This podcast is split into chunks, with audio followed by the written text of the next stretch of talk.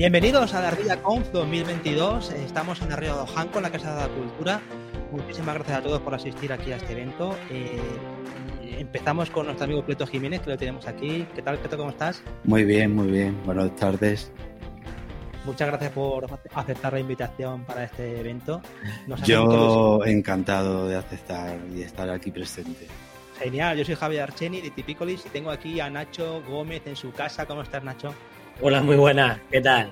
Hola, Cleto. Buenas. Estamos en directo en YouTube, estamos en directo en Facebook y en Twitch. Podéis hacer cualquier eh, comentario, podéis comentar cualquier cosa, hacer cualquier pregunta, porque la recibimos aquí, os ponemos aquí en pantalla cualquier comentario.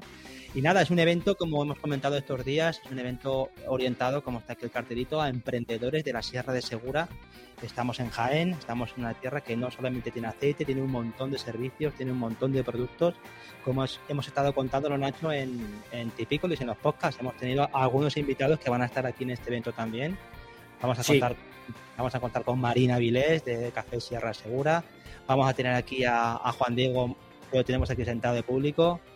Diego, Juan Diego. Fran. Fran Torres también vamos a tener, la gente que ha pasado por el podcast de Tipicolis. Pero este es un evento, Nacho, es un evento especial porque es un evento que hacemos en tu casa. Hacemos con emprendedores locales, gente que pelea con guerreros, con guerreros del mundo rural. Y sobre todo es un evento que yo, Nacho, no te lo quería decir, me gusta que sirviera también todos los días para rendir homenaje, porque creo que Margarita es un ah. ejemplo de gran emprendedora, muy luchadora y que le hubiera gustado mucho también participar en este evento, una mujer muy luchadora y bueno, que sirva también este, este evento para, para mandarle un saludo muy fuerte a Margarita, una, una gran luchadora y emprendedora de Arreo Janco. Bueno, tenemos aquí el primer invitado, tenemos aquí a Cleto. Eh, bájate un poco el micro, bájate un poco el micro, Nacho, que me parece que se cuela un poquito. Vale. Vale, sí. Vale, perfecto. Bueno, muchas gracias, Javier, por lo que me va a decir. Fantástico. Sigue. Y nada, y tenemos eh, a Cleto, Jiménez, que es eh, el ex técnico del Centro Andaluz de Emprendimiento eh, en Puente de Génave. Con él coincidimos en, lo que son las jornadas que hicimos de emprendedores en Arreo de Janco. Y bueno, ya trabajamos muy buena vista con él, le decidimos el ofrecimiento de que participara porque él es una persona que, que toca muchos proyectos aquí en la comarca, sabe muy bien de primera mano cuáles son las fortalezas, cuáles son las debilidades que hay que mejorar y bueno, eh, Cleto, si te quieres presentar tú para empezar el evento.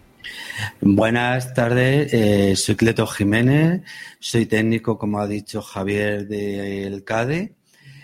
Y tengo la gran suerte de ser un técnico de la comarca, porque yo soy de la Puerta de Segura. Entonces, tengo la gran suerte de conocer a casi todos los proyectos que hoy se presentan y estoy bastante contento de haber venido y estar aquí y abrir este evento online de emprendimiento en la sierra y espero que no sea, sea el primero y no sea el último. por supuesto, aquí intentaremos hacer más eventos, ¿no, Nacho? Sí, sí. Aquí que... Esto, acaba de empezar. Estamos arrancando. Sí. Bueno, Nacho, empieza tú con las preguntas, ¿no? Tenemos muchas preguntas para Cleto. Vale, pues, pues por ejemplo, ¿a qué tipo de proyectos asiste desde el CADE?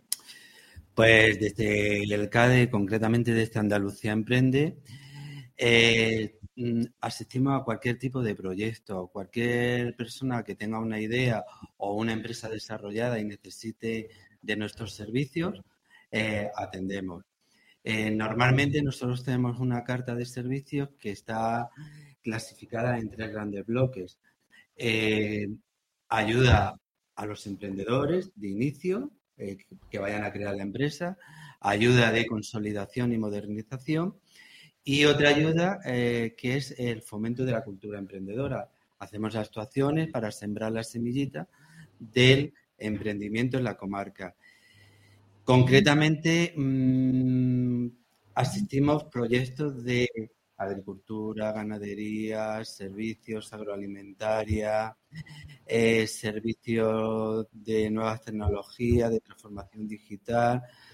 Siempre decimos que cualquier proyecto tiene cabida en nuestro centro y nuestro lema es que ningún proyecto se quede sin asesorar. Muy bien. Mm. Perfecto. Y bueno, yo era una de las preguntas que te queríamos hacer. Los tipos de proyectos, ¿cuáles son los más habituales aquí en los que tú tratas en el Centro Andaluz de Emprendimiento? Pues normalmente eh, son sector primario, porque no debemos de olvidar que vivimos en una zona rural y en una zona meramente agraria, el sector entonces, sector primario, sobre todo agricultura y ganadería, los jóvenes agricultores que están haciendo relevo generacional a sus familiares, están ya concienciados de que deben ser empresarios, entonces acuden a nuestros servicios para que le informemos, asesoremos, tutoricemos y los constituyamos. Después todo es eh, asesoramos servicios mm, terciarios, pues creación de, comercios pequeños, eh, también asesoramos servicios de profesionales independientes, arquitectos, ingenieros, gente que está cualificada y preparada, incluso que se quiere venir de la ciudad a teletrabajar a las zonas rurales, tiene cabida en nuestra comarca porque de hecho cada día hay más gente que viene de fuera y se instala en esta comarca que tiene pues los recursos e infraestructuras suficientes para hacer del emprendimiento una realidad. ¿Y es más difícil ahora que, por ejemplo, hace, no sé, hace 15 años, 20 años, más fácil? ¿Cómo ves tú eso? Creo que es más fácil porque cada día se está haciendo más fácil el emprendimiento porque hay más información. Ya he comentado que tenemos más recursos, las nuevas tecnologías hacen fácil, no solo para el emprendedor, sino también para los entes públicos que trabajamos, es más fácil el emprendimiento. También las personas que emprenden están más formadas, tienen experiencia y mm, el sentimiento y la proactividad de emprender como salida no debemos de olvidar que vivimos en una zona rural, el trabajo por cuenta ajena es muy difícil y una de las salidas que se está trabajando, que llevamos 20 años trabajando desde Andalucía Emprende, es el emprendimiento y está dando resultados. Muy bien, eso está muy bien. Bueno, pero yo que también siempre digo, hay más facilidad, pero también hay más competencia. Eso también hay que verlo. Ahora hay más competencia para estar mucho más fácil todo. Por eso también otra de las preguntas es, ¿qué habilidades considera más interesantes que tenga un emprendedor? Para destacar un poco. pues habilidades, yo siempre pienso, y además primero tenemos que hacer la reflexión de un emprendedor nace o se hace. Ahí dejo la pregunta. Nadie nace emprendedor, pero sí es cierto que si tenemos padres o familiares que son emprendedores, tenemos ahí ya una vía o un 50% de que, eh, que las personas, sus hijos, van a ser emprendedores. ¿Qué tiene que ser? Pues mira, eh, tener resiliencia, capacidad, formación, saber relacionarse, saber sobre todo vender la idea, porque si tú me vienes con un proyecto, yo quiero saber tu idea, pero que me la vendas en un minuto, soy tal, tal, tal, voy a hacer tal, tal, tal, y este es mi objetivo. Eso se trabaja y debemos trabajarlo. Nosotros trabajamos bastante en lo que se llama el elevator pitch para preparar a estos empresarios. Tener conocimiento de lo que es gestión empresarial. Porque puedo ser autónomo, pero si no tengo conocimiento ni habilidades, indudablemente, pues no llegaré a ser un emprendedor. Seré un autónomo, pero no avanzaré. Motivación. Y para mí, y una de las más importantes, autoestima y confianza. Si yo no creo en mi proyecto, no va a creer nadie. Puede creer mi vecino, mi amigo, pero el proyecto no es lo que queda alrededor de mi pueblo, sino quiero salir hacia afuera y tengo que ser, tener la convicción de ser la persona que creo y tengo confianza en mi proyecto. Si no lo creemos, el proyecto no saldrá hacia adelante o caerá en un tiempo. A mí me gusta mucho la frase que se dice, si yo no me compro, no te compra nadie. Claro, indudable, indudablemente. Si tú no sabes venderte y no sabes vender la idea y transmitirla, porque hay que transmitirla y llegar hacia el público objetivo, nadie ni te va a comprar ni te va a conocer. Tenemos la gran suerte de que con las redes sociales y la transformación digital que estamos viendo en estos días, bueno, en esta época ayuda bastante a que un emprendedor tenga éxito.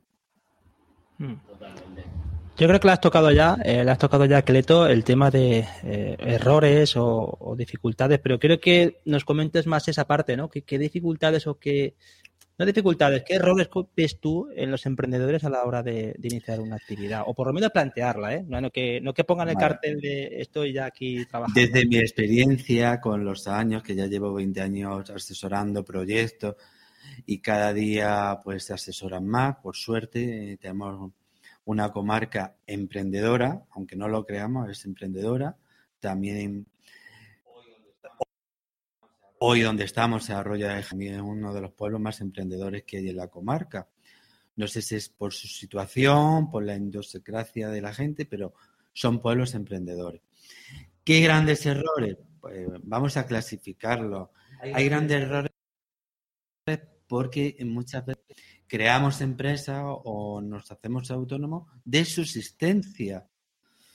Sé que es difícil el trabajo por cuenta ajena aquí, que aquí no hay grandes empresas, no las hay ni las va a haber.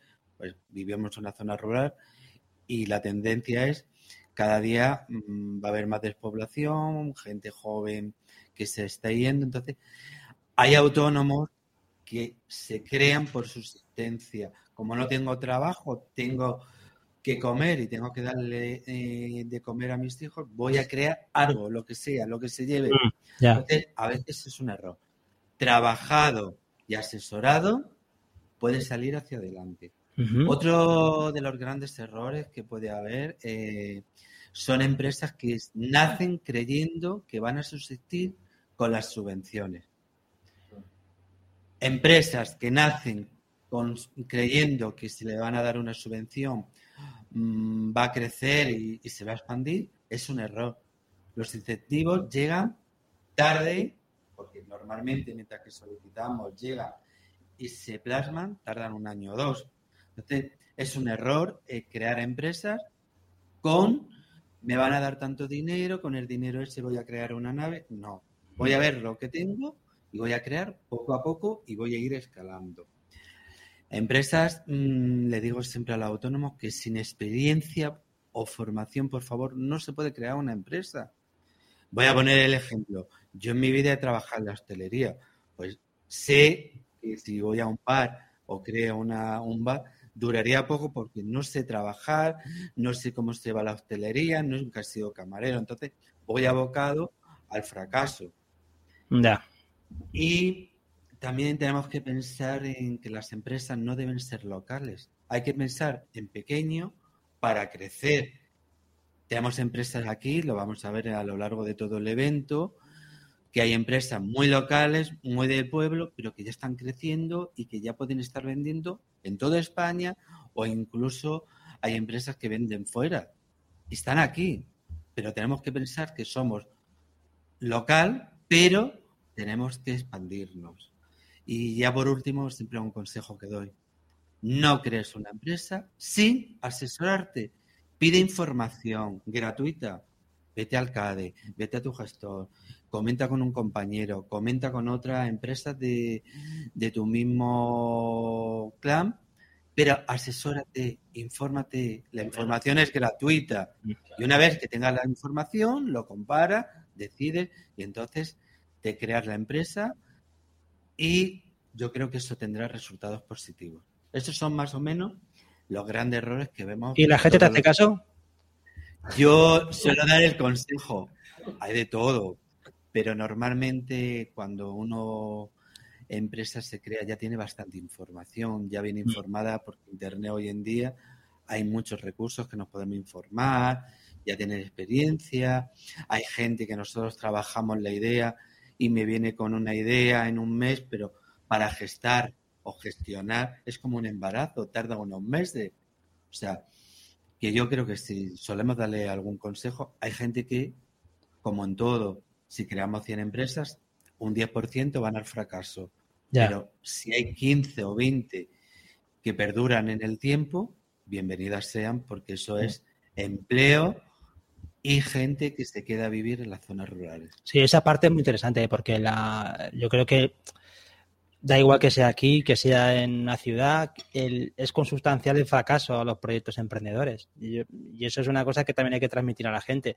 es lo más fácil es fracasar, que no es lo más bonito de decir, no es lo que más vende, pero seamos conscientes de que, muchas veces se tiene mucha ilusión. Tú lo decías antes, Esqueleto, en la, la gente le pone, hay que ponerle mucha ilusión, pero hay que ponerle mucha cabeza. Y el fracaso está ahí. Yo creo que todos en la vida hemos tropezado, hemos fracasado y salimos fuertes de los fracasos. Y siempre digo a la gente, empieza tu idea, vas escalando. Hoy a lo mejor, bueno, tenemos el ejemplo de Nacho. Panadero, hijos de panadero, ha creado la panadería, pero ahora está trabajando en un proyecto interesantísimo con las redes sociales y a lo mejor dentro de tres años cambia la panadería por un trabajo que le gusta. Entonces, creo que es importante fracasar. De hecho, eh, Europa, sobre todo en Estados Unidos, que la cultura es distinta, el fracaso Mm. es clave del éxito. Porque te miran, ¿cuántas veces has fracasado? Tres, dos, estupendo. Sé que vas a salir resistente, vas a saber los errores y no los vas a cometer, y eso es importante. Luego dice, ya, ya te queda menos, ¿no? Dice, ¿cuántas, ¿cuántos errores llevas? Seis, siete. Dice, pues ya te queda menos para. Pero vamos fracasando y vamos levantándonos y vamos siendo resistentes Claro. y vamos cambiando, vamos adaptándonos. Entonces, todo eso son fases que en la vida lo hacemos, pues también se extrapola a la vida empresarial. Es que Mm. no es lo mismo que te lo digan a que tú lo vivas. Porque eso nos pasa desde los padres cuando te lo dicen. No te subas ahí que te va a caer. Pues hasta que no te caes, no, no te enteras de lo que te va a pasar. Y eso pasa en los negocios. Tienes que enterarte por ti mismo. Y eso está bien. Lo que es importante es levantarse y seguir. Eso es lo importante. Sí, pero mira, Nacho, que eso es lo que a mí una de las cosas que me interesa mucho de Cleto es que es un hombre viajado, es un hombre que bueno que lleva su experiencia, que ha visto muchos sitios y y mojate un poquito, venga, la percepción que tienes tú del emprendedor aquí en la comarca, con, por ejemplo, con el de Málaga, con el de otros sitios. Pues mira, eh, no solo estamos trabajando aquí en Andalucía, yo tengo compañeros que trabajan en otras comunidades. No le encuentro gran diferencia a los emprendedores. Eh, ¿Hay más mitos? ¿Tú ves que hay más mitos o hay más miedos o cómo está el asunto?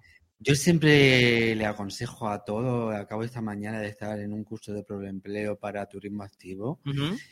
y mm, cuando les ves las caras, eh, son jóvenes, les digo, no montar la empresa, vamos a coger experiencia, vamos a, trabajar, vamos a irnos fuera para traernos todo hacia acá.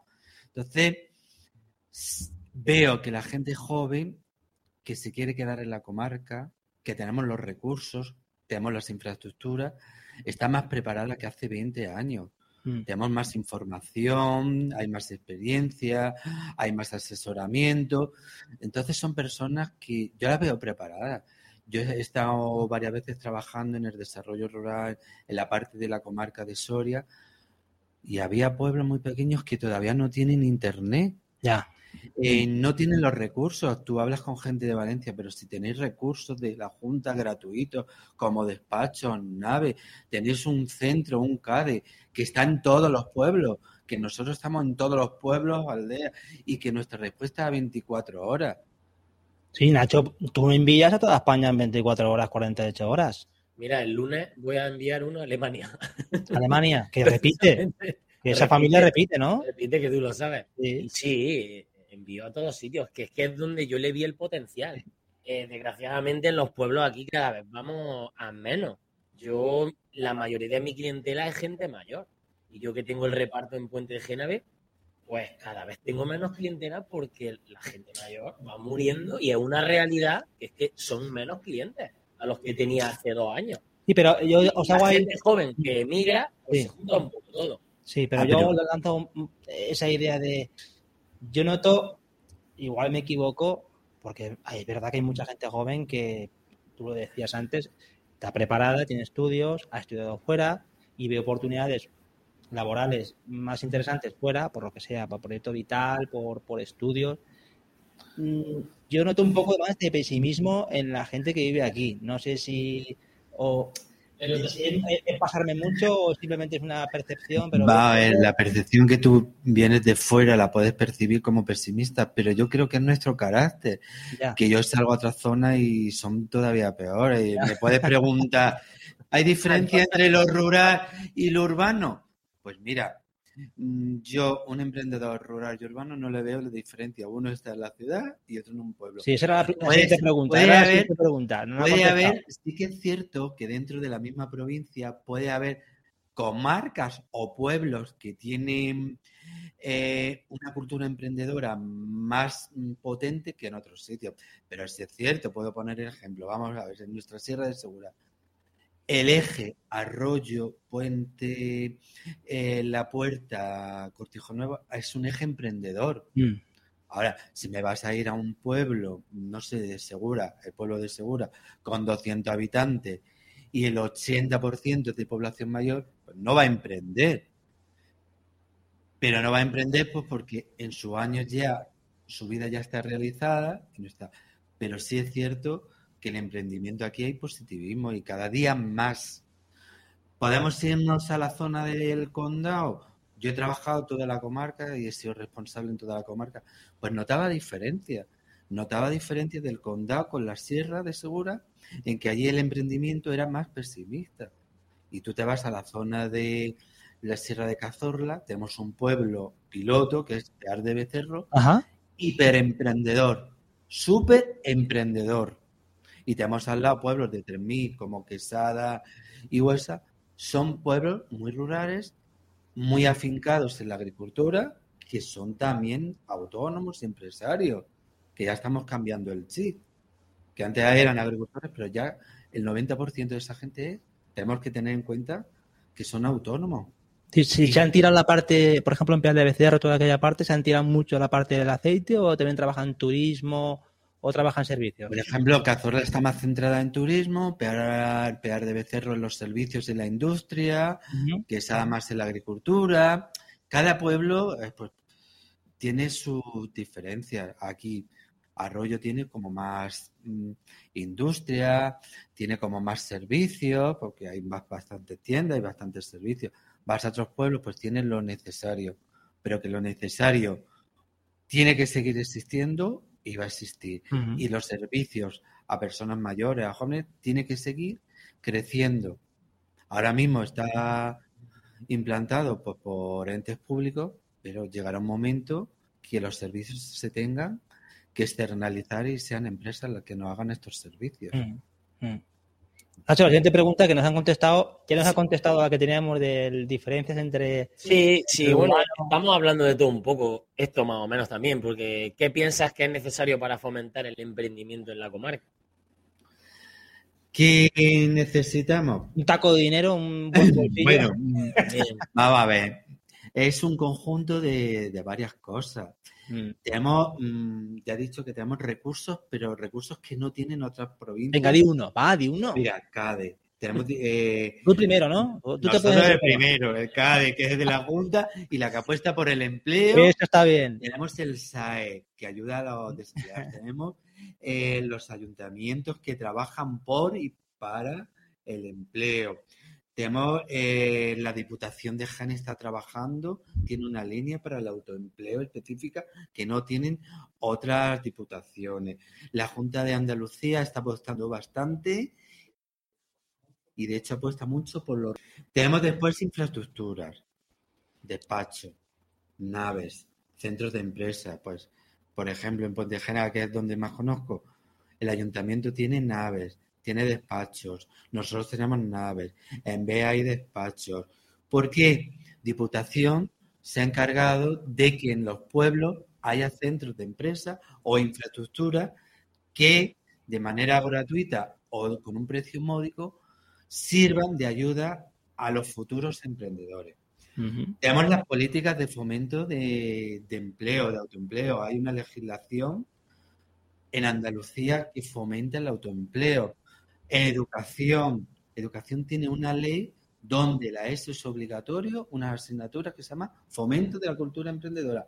Tenemos semillitas por todos los lados. Entonces, programas como el tuyo, pues para mí, hoy súper agradecido y súper contento de que en esta comarca, lejos de las ciudades, porque dejamos de la ciudad, tenemos un evento online. Dentro de tres meses o dos meses, estos proyectos de que hoy, durante hoy y mañana van a estar contigo, son proyectos referentes, son proyectos innovadores, son proyectos que un día empezaron pequeños y fueron creciendo. Después tenemos también otra infraestructura porque ya no nos vamos a quejar si ya tenemos la fibra. Con lo cual, el teletrabajo hoy en día se está trabajando. Yo tengo ejemplos de muchos amigos que han dejado Madrid o otros sitios o trabajan 50-50, unos días aquí y otros días. Por ejemplo, yo en mi cortijo en Monache tenemos la fibra y allí está trabajando un primo mío que es ingeniero informático y está trabajando para el gobierno de Madrid y está en un cortijo de Jaén y está haciéndole el servicio o, cualquier persona. Si falta, es lo único que reprocho es adaptar a cada comarca lo que necesita. Si yo voy a fomentar la cultura emprendedora, voy a fomentarla en las necesidades de la comarca. Si es agraria o si es ganadera o es turística, vamos a adaptar los programas a esas necesidades. También no pensar depender tanto del olivar, diversificar. Tenemos una potencialidad, servicios, hablamos siempre de los mayores. Los mayores son un potencial en servicios turísticos. Vamos a ayudarle o vamos a ayudar a los jóvenes que siempre se están quejando de que no hay recursos. Eso es lo único. Pero yo creo que casi tenemos todo ahí el conjunto, hace falta engranarlo y seguir adelante. Sí. Yo, sé que, cultivar, cultivar, cultivar y sembrar. Sí, creo que por eso hemos creado Tipicolis, para darle ese empujón a la gente. Está claro. Sí, no, a ver, que. Aquí les vamos a ayudar, les vamos a dar voz, visibilidad. Eso es lo que hemos hablado nosotros siempre. Sí, sí, no, el efecto espejo yo creo que es importante. La visibilidad que les deis, yo creo que es un potenciar y algo bastante bueno. La idea mm, que vosotros tenéis de Tipicolis, lo rural, que está de moda, pero que es que la realidad de la sociedad española. yo lo comenté en mi trabajo y quedaron alucinados. ¿Cómo? Siempre estáis innovando, siempre estáis en primera fila, siempre tenéis creación, siempre tenéis proyectos muy bonitos. Mm, podríamos hablar de todos los proyectos que, que vaya a trabajar. Dani Martín con el parapente, tenemos aceite, tenemos café, tenemos queso, tenemos miel, tenemos pues Ana de tejedores, tenemos ya agricultores con, agricultores con nuevas tecnologías. O sea, que nos ponemos a hablar y yo, para mí me siento orgulloso de pertenecer a esta comarca y decir, jolín, ¿qué empresarios tenemos? Podemos hacer una red, un networking con nuestros empresarios y llevarlo y ser ejemplo en otras comarcas como buenas prácticas. Sí. Sí, además que fijaros que la, tú decías antes el tema de la fibra, estamos emitiendo desde la Casa de la Cultura de Arroyo Janco, que es, colaboran con nosotros, no lo he comentado al principio, perdón, el Ayuntamiento de Arroyo Janco, Alcisa, que es la Asociación de Comerciantes Locales y Servicios de Arroyo Janco, y Esencia Arroyo, que es la marca aquí de calidad del pueblo, pero que eh, lo de Internet me parece como la carretera. Pero yo sí que veo que a nivel eh, de, promoción, de creérselo, de ver una ventana al mundo también es muy importante y que el engranaje funciona cuando tenemos la carretera y luego tenemos los vehículos. los vehículos son estas empresas, gente como Cleto, gente como Nacho que también es inquieto, que, comunica, que, o sea que tiene que haber una muchas partes que se ponen en común para que funcione. Y por eso creo que aquí salen proyectos porque también Internet provoca eso, provoca la, el salir de tu burbuja y hacerlo de la manera más... Eh, siempre, siempre es importante la colaboración y sobre todo la cooperación. Que tengamos eh, presente que la cooperación, colaboración con empresas, aunque sean igual que la mía, siempre van a dar un grado de positividad hacia el proyecto, porque vamos a estar viendo proyectos igual que los nuestros, pero a mí me pueden aportar algo, o proyectos que no son igual que los míos, pero me aportan. Entonces yo siempre, la colaboración, la cooperación es importante y hay proyectos muy buenos. Tenemos una representación de un 10%, porque claro, no daba tiempo, si no estaría ahí una semana de evento. Pero yo creo que potenciar, como dicen los gallegos, a verlos, a irlos. A irlos. A mí, uno de los objetivos de Tipicolis, que es el que más me gusta, es el poder hacer la sinergia entre los, entre los negocios que estamos y los emprendedores que estamos. Es que eso es, eso es lo que nos puede potenciar. El, yo las pocas colaboraciones que he hecho ya, con los pocos que he conocido, es que todo es positivo. El, el simple cambiarte una tarjeta con el otro, el decirle, pues, pásate por allí, eso, cuanto más estemos, más fuerza hacemos y que la unión hace la fuerza. Claro, tenemos que tener un tejido empresarial fuerte, eh, ellos que estén relacionados y que cooperen. Y una vez que estén relacionados, sea un tejido fuerte, podemos salir hacia afuera. en conjunto, uno a uno, salir fuera o expandirse es más difícil, pero este potencial que tenemos, que yo estaba viendo hoy, pues todas las entrevistas que vaya a hacer, son gente joven, preparada, que salió, que fracasó, que cambió de trabajo, que se lo cree, que tiene autoestima y autoconfianza. Es un potencial que ha cambiado y además gente joven que puede dinamizar a los jóvenes. Sí. Mm. Oye, está bien que traigas eso aquí a, la entrevista porque sí que me gustaría saber de todos los proyectos que han pasado por tu, por tus manos, por tu, por tu escritorio, de cuál guardas mejor recuerdo o cuál vistes que tenía un gran potencial y lo consiguió, se quedó a medias, pero que tenía un gran potencial. Pues mira, más nota. Vale, vale. Eh, tengo un gran recuerdo porque yo venía de estudiar la ciudad, pues como todos los jóvenes nos fuimos muy pequeños, yo me fui con 13 años y volví para 15 días de vacaciones con 26 y ya llevo aquí 20 años. Entonces recuerdo cuando me dieron la plaza, a mí me la dieron en Siles y me la dieron como técnico para fomentar la economía social, economía social cooperativas o sociedades limitadas laborales. Entonces era crear una sociedad con tres, em, con tres socios. Era muy difícil. Pues han pasado 20 años. Creo que las empresas que asesoramos y creamos en esa época hoy son referentes, son grandes empresas, están consolidadas, modernizadas. Después, por circunstancias de mi trabajo, me tuve que ir otro tiempo y ahora la vuelta he vuelto a notar pues experiencias de los jóvenes eh, sumamente preparados, con ganas, mm, con proyectos chulos que dices tú. Bueno, te puedo hablar mm, del último del año pasado, dos chavales jóvenes preparados que trabajaban en Dinamarca, su padre eran de aquí, vinieron, están diseñando y maquetando videojuegos para empresas europeas. Un niño este año de 18 años es un gamer, trabaja para PlayStation. Eh, Grandes recuerdos también, pues Café Sierra Segura, cuando es la empresa eh, a, nivel privado, que creo que es la que más trabajadores tiene. Cuando Marina me cuenta que ellos en la época de COVID no dieron, no llegaron, no dejaron que ningún trabajador fuera alerte, y son 16 o 17 trabajadores. Para mí, 16 o 17 trabajadores son 18 familias, que son 100 personas en un pueblo de 2.000 habitantes asentados que no se van a ir. Entonces pensemos que todo lo que pasa en emprendimiento por aquí cada año, que no solo el de Puente Genave, que está de Beas, está otro en Siles y otro en Segura, pues haremos como 70, 80 empresas, que somos siempre un referente de emprendimiento para otra comarca. Si esas 80 empresas, 40 cada año se van fijando en la población, bueno, estamos fijando gente en un territorio rural. Para mí esa es la grande satisfacción. Ver empresarios que teletrabajan, que, que diversifican sus actividades. Nacho, Juan Diego, podemos estar hablando horas y horas del proyecto. Estoy contento de, de, que cada año se adapten a las necesidades y a los servicios que va demandando pues la vida.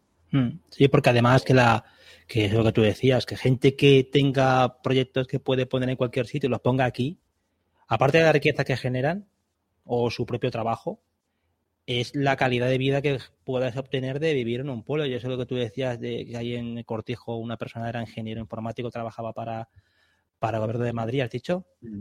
Eh, la calidad de vida que tiene esa persona viviendo en un cortijo, ya, solamente por las vistas, el, y el día a día que tenga esa persona, eso es impagable. Eso no vale el sueldo, pero, pero puede ir. Que eso es maravilloso, que poder trabajar en un entorno natural, en, en un trabajo cualificado y que, y que está bien pagado, porque no es un trabajo, imagino, de 800 euros, con lo que, que eso es una riqueza que queda en el pueblo para la persona y para el municipio. Sí, poder trabajar donde quiera. Está, está viviendo ahí porque le gusta ahí. Pero si mañana ahí se va a otro lado, puede hacerlo también. Sí, pero es el potencial. si trabaja en Parla, en el octavo piso, en, una comunidad de 200 pisos ahí metido, en un enjambre que es que Parla es precioso, ¿eh? O no, no lo sé. sí, pero, que, me refería a que puede trabajar donde quiera. Es lo chulo. Claro, pero trabajar en un cortijo con, con la calidad de vida que hay aquí, la naturaleza, el entorno. Yo creo que, ya lo he dicho antes, tenemos los recursos, tanto como dices tú, entorno, un parque, tenemos pues como cualquier persona en una ciudad, yo no le encuentro diferencia. La única diferencia que puedo encontrar en una ciudad es que hay mucha gente, muchas cosas, para nosotros nos estresa, es bonito ir un día o dos, mm. pero al final tenemos que trabajar, y yo siempre lo he dicho, en el entorno, volver hacia el entorno donde hemos nacido, crecido, donde están nuestros ancestros. Pues Nacho, más preguntas que tenemos que despedir aquí a amigo Cleto, que le estamos dando caña. Creo que no hemos dejado una, ¿no? La de ¿Ah, sí? qué objetivo, o eso no lo hemos dicho, qué objetivos tiene el CADE y cómo está organizado. Bueno, pues los CADE están organizados con un equipo multidisciplinar, que somos tres, cuatro, cinco técnicos, concretamente voy a hablar de Puente Génave. Somos un equipo de cuatro técnicos multidisciplinar. Uno es un ingeniero agrícola para dar respuesta a todas las necesidades del agricultor. Tenemos una experta que es Olga en turismo. Eh, tenemos un experto, bueno, es abogado y yo que estoy de empresarial. Entonces, ese conjunto de técnicos eh, trabajamos siempre para dar respuesta. ¿Por qué? Pues nosotros tenemos que dar respuesta con cinco palabras. Informar, asesorar, tutorizar, mentorizar y crear riqueza. Nosotros creamos desde que tú vas con una idea hasta que te creamos la empresa, Ahí hay un proceso porque hay que hacer un plan de viabilidad, hay que hacer un plan financiero, hay que buscarte la financiación. Entonces, llevamos proyectos desde que tienen la idea, se está madurando la idea, hasta que llega. No obstante, siempre decimos que el que entra con una idea es como nuestro hijo, ya se queda. Tenemos proyectos pues que están 7, 8, 10, 20 años. Porque después viene la segunda fase, que es la modernización y consolidación de los proyectos empresariales. Primero van creciendo, pero llega un momento que el, el, empresario dice, oh, es que tengo 10 trabajadores, tengo una facturación grande. Vamos a ayudarte, vamos a definir tu estrategia nueva, vamos a que te consolides, que no te quedes parado, porque tú tienes que crecer porque eres un, es una buena empresa. Y otra de nuestras líneas es el fomento de la cultura emprendedora. Fomento de la cultura emprendedora en todas las áreas. Primaria, por ejemplo, en educación primaria, secundaria, con la asignatura, eh, universidad, en la Universidad de Jaén y en la Universidad de Linares hay un CADE dentro, porque hay un potencial de proyectos muy innovadores eh, que están saliendo de las universidades. y Ellos son talentos. Eh, después también damos formación pues eventos como este, el que está esta mañana, que son, se están preparando en cursos de proempleo para turismo activo. Hay una asignatura dentro de esos cursos que es autoempleo. Pues ahí estamos, donde nos llamen para fomentar la cultura, sembrar, como yo digo, la semillita que dentro de unos años eh, germinará. Ahí estamos. Para mí es importante fomentar para después recoger la, cosecha. De hecho, llevamos 20 años y ahora se están viendo eh, los beneficios que hemos tenido con los proyectos. Y siempre nuestro lema es ningún proyecto se deja sin asesorar y tutorizar Y cualquier persona que entre por el GAE que no lo podemos nosotros atender porque es muy específico, se le buscan los recursos y nosotros colaboramos y cooperamos con otras consejerías y otros entes y siempre pues dar respuesta a la necesidad que tiene el emprendedor o empresario. Pues mira, eso pues fantástico. Oye, eh, Cleto, ya para terminar, nosotros en Tipicolis, eh, no estaba en el guion, pero te voy a preguntar. En Tipicolis tenemos una preguntita que nos gusta hacer a, todo el mundo y es que vendas tu zona. Tú que eres un gran conocedor de la zona, eh, un sitio que a ti te guste mucho, un paraje, un pueblo, algo que la gente venga aquí y diga, pues mira, esto no está en las super guías de viaje, pero un rinconcito, por, pequeño que sea romántico, más romántico mejor. Pues mira, mm, si vienes de turismo, para mí me gusta la franja de Beas a Cortijos Nuevos, Cañacatena. Es un pueblo pequeñito. Yo suelo ir muchos fines de semana. De hecho, me voy este fin de semana porque es fresquito, la gente alegre. Es un pueblo pequeño, capaz de salir. Es un, un lugar muy encantador. Y otro es me gusta el eje de mi cortijo de Ponache, la vía verde, porque tengo enfrente el yelmo y son unas vistas espectaculares. Yo veo el yelmo de frente y para mí es espectacular. Es un balcón precioso. Ese tienes ahí una zona. Tienes ahí Esta vía verde que está creada, que anda todo el mundo, la aprovechan y es un rinconcito. Y siempre le digo a la gente que venga en primavera que o en otoño, que es cuando el contraste de colores es muy bonito. Sí, además que a mí esa ruta que tú comentabas de, de Vías de Segura a Cañada Catena es preciosa. Ahí tiene el cortijo aquí este. este Eso te iba a decir, que más para abajo tienen mis padres el cortijo. Está muy fresquito. Ayer la, segunda, ayer la segunda edición. y en Cañacatena yo de pequeño iba a pasar el verano con mis tíos. Mis tíos tienen ahí arriba una casa y yo los veranos me pasaba allí, ahí tienes que taparte para dormir. Pues sí, verano. Esa ruta es preciosa porque yo que la hago en bicicleta, ahí está, está muy bien porque vas viendo cómo va perdiendo el olivar, va perdiendo terreno y se va apoderando el paisaje de sierra con el pinar. Y eso es precioso porque tiene ese, contraste. que yo pienso que los que estamos aquí, la riqueza natural que hay, eh, cultural, gastronómica, no la tienen muchas comarcas. Porque tú paseas y ya estás en la montaña, lleno de árboles, paseamos para abajo de olivos.